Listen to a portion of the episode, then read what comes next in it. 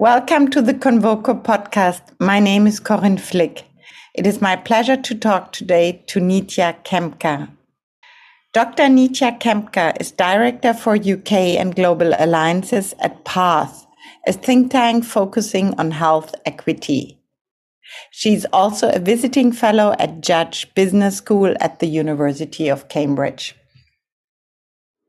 Hello, Nitya. I start with the first question. Today, we want to talk about the global south. How important is the third sector for sustainable development in the global south? Thanks very much, Corinne. And uh, it's a real honor to be uh, invited on your Convoco podcast. And thank you very much for having me. You know, as you know, global South philanthropy is, is as old as the global North. And, you know, there are often long traditions of community support, local giving. Uh, but however, uh, a lot of these organizations in the past from the global south have been reliant on uh, global north foundations for funding. And this has meant that the northern foundations have tended to set the parameters around which resources are allocated. And there's often you know like an unequal power dynamic between the north and the south. I think interestingly this trend is beginning to change over the years. And there's been an increase in southern philanthropy due to in part this tighter north south capital flows uh, we've seen and there's also a, a, new class of wealthy individuals in emerging markets that has led to a, a rapid rise of giving and foundations in the global south. In fact, you know, this is the subject of a book, and I've co edited this book along with Professor Kamal Munir and Claire Woodcraft, and we're about to publish it very soon. When we speak about global south, about which countries or continents do we talk, especially now, and what are your your main focuses? Global South, I think, is generally a term. Uh, you know, now now we call it emerging markets, low and middle income countries. Uh, you know, emerging uh, into the next phase of economic development and growth. And this book is uh, looking at various experiences from across countries, from uh, Saudi Arabia to India to uh, Brazil, South Africa, Malaysia. So we're looking at a whole gamut of countries. What can philanthropy do to support democratic structures in the global south? Philanthropy can play a very important role, um, and I'd like to talk about three aspects. Uh, the first is promoting good governance. So, philanthropy can support initiatives that promote good governance, like you know, promoting transparency, anti-corruption efforts, um, and funding can be directed to things like policy research, uh, civic education, you know, empowering citizens to be part of these democratic processes. The second aspect, I think philanthropy is very key, is to collaborate and network. So, you know, how can philanthropic organizations uh, collaborate with each other, with governments, with civil society organizations? How do we amplify the impact of interventions? You know, by building these networks and partnerships, I think philanthropy can really play a, a, very important role in this coordinated approach uh, to support uh, democratic structures. And then finally, I'd, I'd say, you know, long-term commitments because promoting democratic structures requires sustained support and long-term commitment. And I think philanthropic capital can really provide this multi-year funding that's flexible, you know, that's sensitive to local needs. And while, you know, of course, philanthropy can never take part, the place of, of government, it can often provide the capital to take the risks uh, and demonstrate success, with which then the government can scale up. What is and should be the role of philanthropic support from the global north? The role is changing, right? Yes, and I think while this role is changing, what is also shifting is the need to be mindful to the princi- principles really of uh, local ownership, of cultural sensitivity, respect for local knowledge and expertise. So I think collaborations are now or should be based on genuine partnership, you know, with a focus on building local capacity, empowering communities uh, to lead their own development processes. In German, we say Hilfe zur Selbsthilfe, help to help yourself. Is this not a principle of philanthropic work that has been recognized for a long time? Indeed, uh, Corinne, you're right. You know, they say don't give a man fish, but teach him how to fish. Uh, but and that has been a rule. But I, uh, what I'm finding is, you know, the world has seen so much changes, and particularly after COVID. And while a lot of this was lip service by the global north, I think this true decolonization of efforts of uh, of capital, of moving centers of power to the global south, of of really catalyzing innovation and, and scalability. Um, I think that is beginning to happen in a very rapid way uh, more recently. Um, and I think you know we can see examples of collaborations and, part- uh, and partnerships that are really equal between the global north and the global south um, that uh, that are mutually beneficial and can facilitate things like knowledge exchange, cross cultural learning, and mutually beneficial solutions to common challenges. So I think that's that's shifting in a in a very rapid way. So it's shifting from both sides the attitude of the global north has changed, but also a little bit the attitude of the global south. You have more ideas to help yourself in the global south now, right? Yes, indeed, and uh, the, that's uh, actually a very important point. I think you know organizations in the global south are getting more structured. It's getting more business-like, more organized, and that kind of level of organization is helping through collaboration and partnership. And with things like climate change, for instance, you know, climate change has no boundaries. Uh, and I think you know this is where true collaboration between the global north and the global south, in terms of you know co- conservation efforts, resilience building programs, etc., we're beginning to see real partnerships for change. Um, you mentioned COVID. You said COVID changed a lot the international dynamic. Really, and long term. I think so. You know, I think the pandemic has unearthed really deep rooted fragilities in our societies and econ- economies. And uh, I think the whole assumption of how development is being delivered is being reevaluated. And I think one of the problems is, you know, governments are, are coming under intense pressure from their electoral cycles uh, due to the pandemic, uh, particularly in the in the global north and and in this sense philanthropic uh, capital i think can play a critical role in addressing many of the challenges both in terms of actually mobilizing financial resources that perhaps governments are no longer able to commit to but also um, you know as development actors in their own right. And you know i mentioned there have always been high levels of philanthropy in the global south but i think the urgency and the unexpectedness of covid has shaken up the parameters in which philanthropy operates what should public private partnerships in philanthropy look like going forward? What is the ideal? I think going forward, they really need to focus on a few dimensions. Uh, for instance, innovation and, and adaptability. You know, the challenges we face evolve, so solutions too must evolve at that pace. And, and partnerships should in, encourage creative thinking and be able to adapt their strategies and tactics as necessary. Secondly, resilience. You know, COVID 19 has shown us how important it is to be resilient. And I think PPP can be critical to strengthen the capacity of communities and systems to withstand future shocks, you know, whether they're environmental or economic or health related. We need to be nimble and agile on our feet. And sometimes PPPs don't, are not quite like that. And the third is global cooperation. I think, you know, we see how interconnected the world is. And I think that global co- cooperation via PPPs is key, you know, tackling issues such as climate change, inequality. This requires concerted effort from all sections of society across national borders. And then finally, we cannot overstress the importance of data driven decisions. So data is very critical. It cannot be overstated in modern philo- philanthropy. And PPP should really ensure that their decision is based on reliable data, on, on gender disaggregated data, and that they're constantly monitoring and evaluating their impact. Let's talk about India, which is itself in a leadership role for the global south. India has overtaken China as world's most populous country just recently, with 1.4 billion people, India is the world's largest and arguably most diverse democracy. How does democracy work under these circumstances?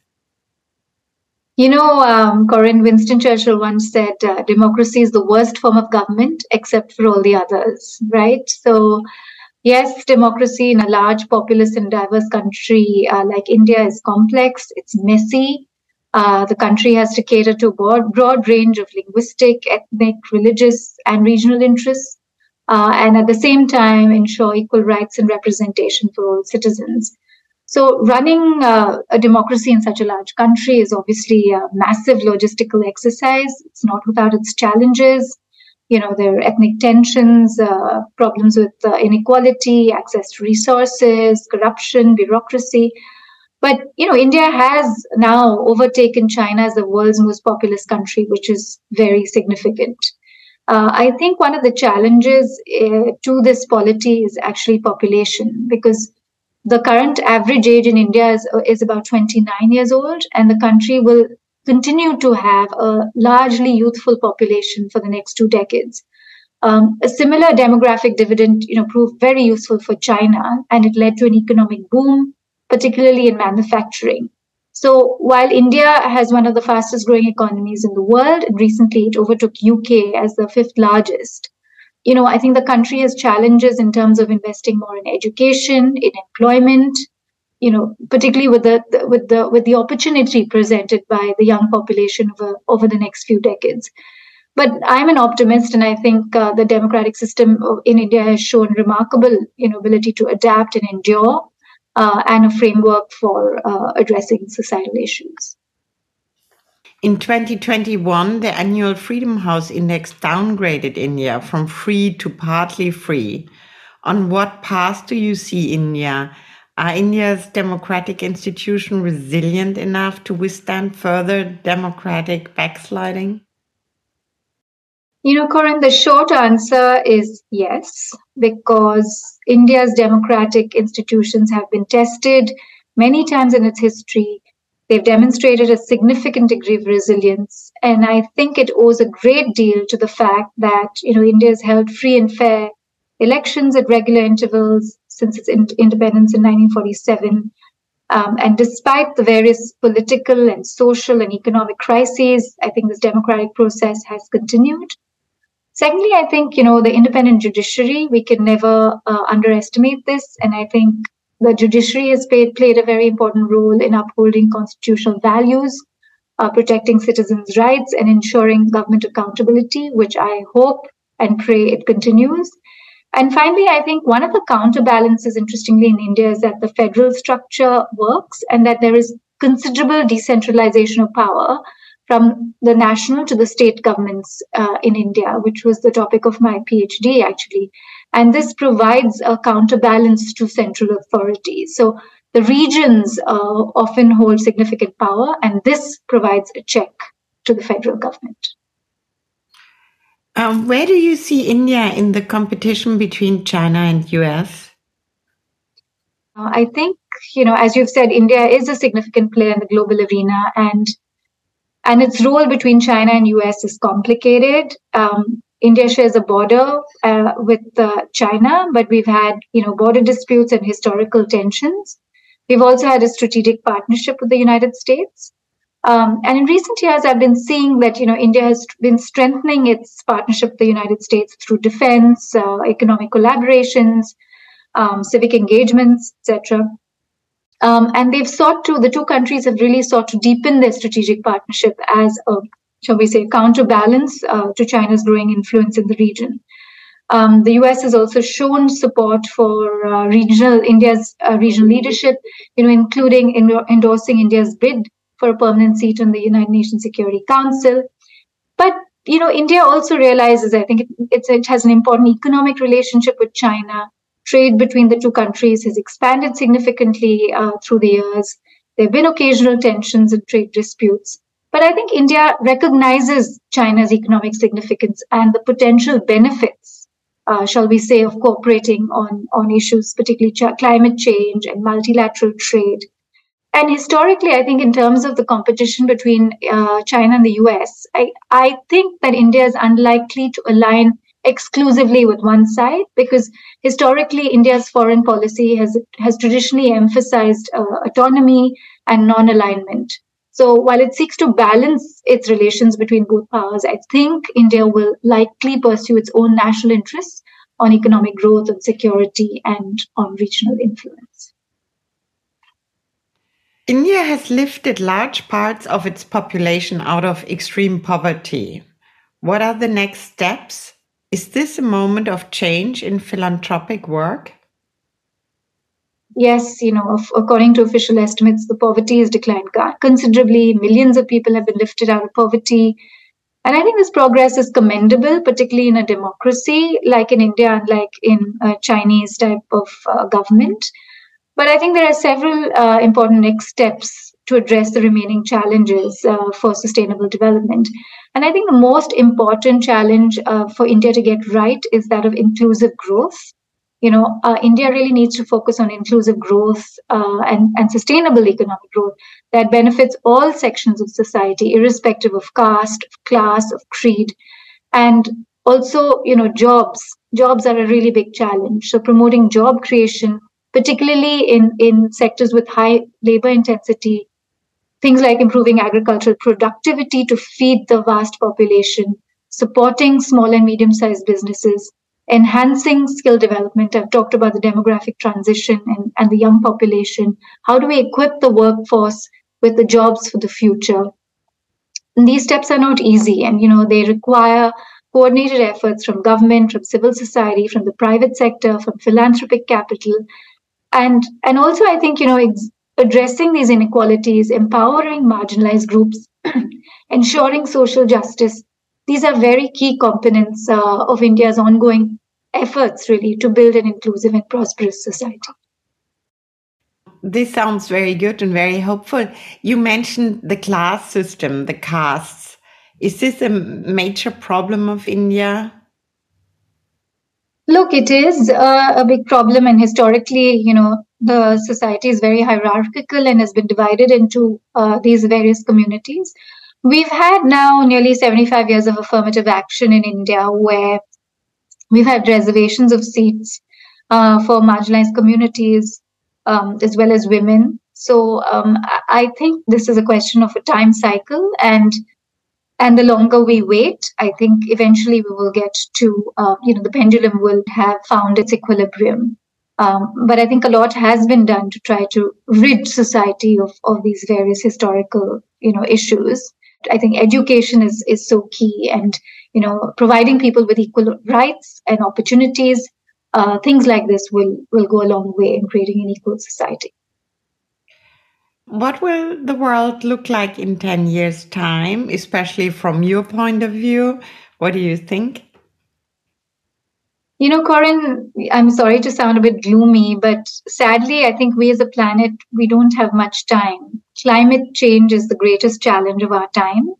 And, uh, you know, analysts have warned that uh, the COVID 19 pandemic, no matter how destabilizing it has been, is has just been a dress rehearsal for the, for the impending climate crisis. And I think you know countries really have to get on the ball to rapidly reduce uh, greenhouse gas emissions in order to halt these temperature increases. Uh, while also, I think, focusing on adaptation measures that allow communities to withstand uh, environmental uh, disruptions. So I think the next 10 years is decisive for this type of action. I see a future, honestly, my future uh, and everybody else's, I think, you know, to try to avert the pain of billions of people, you know, and that means engaging with challenges of the development and demography on one side and climate change and environment on the other and balancing those growth and climate change, right? How do we, how do we get this tightrope right? And I really think that we can do that through systems, uh, systemic interventions and systems change and weaving together people who normally don't talk to each other in the world of policy, government, philanthropy, science, business, NGOs, academia, in the areas of democracy, climate change, and development. You know, much like really what you do with Convoco and what the platform does, and with what with your excellent convening uh, does.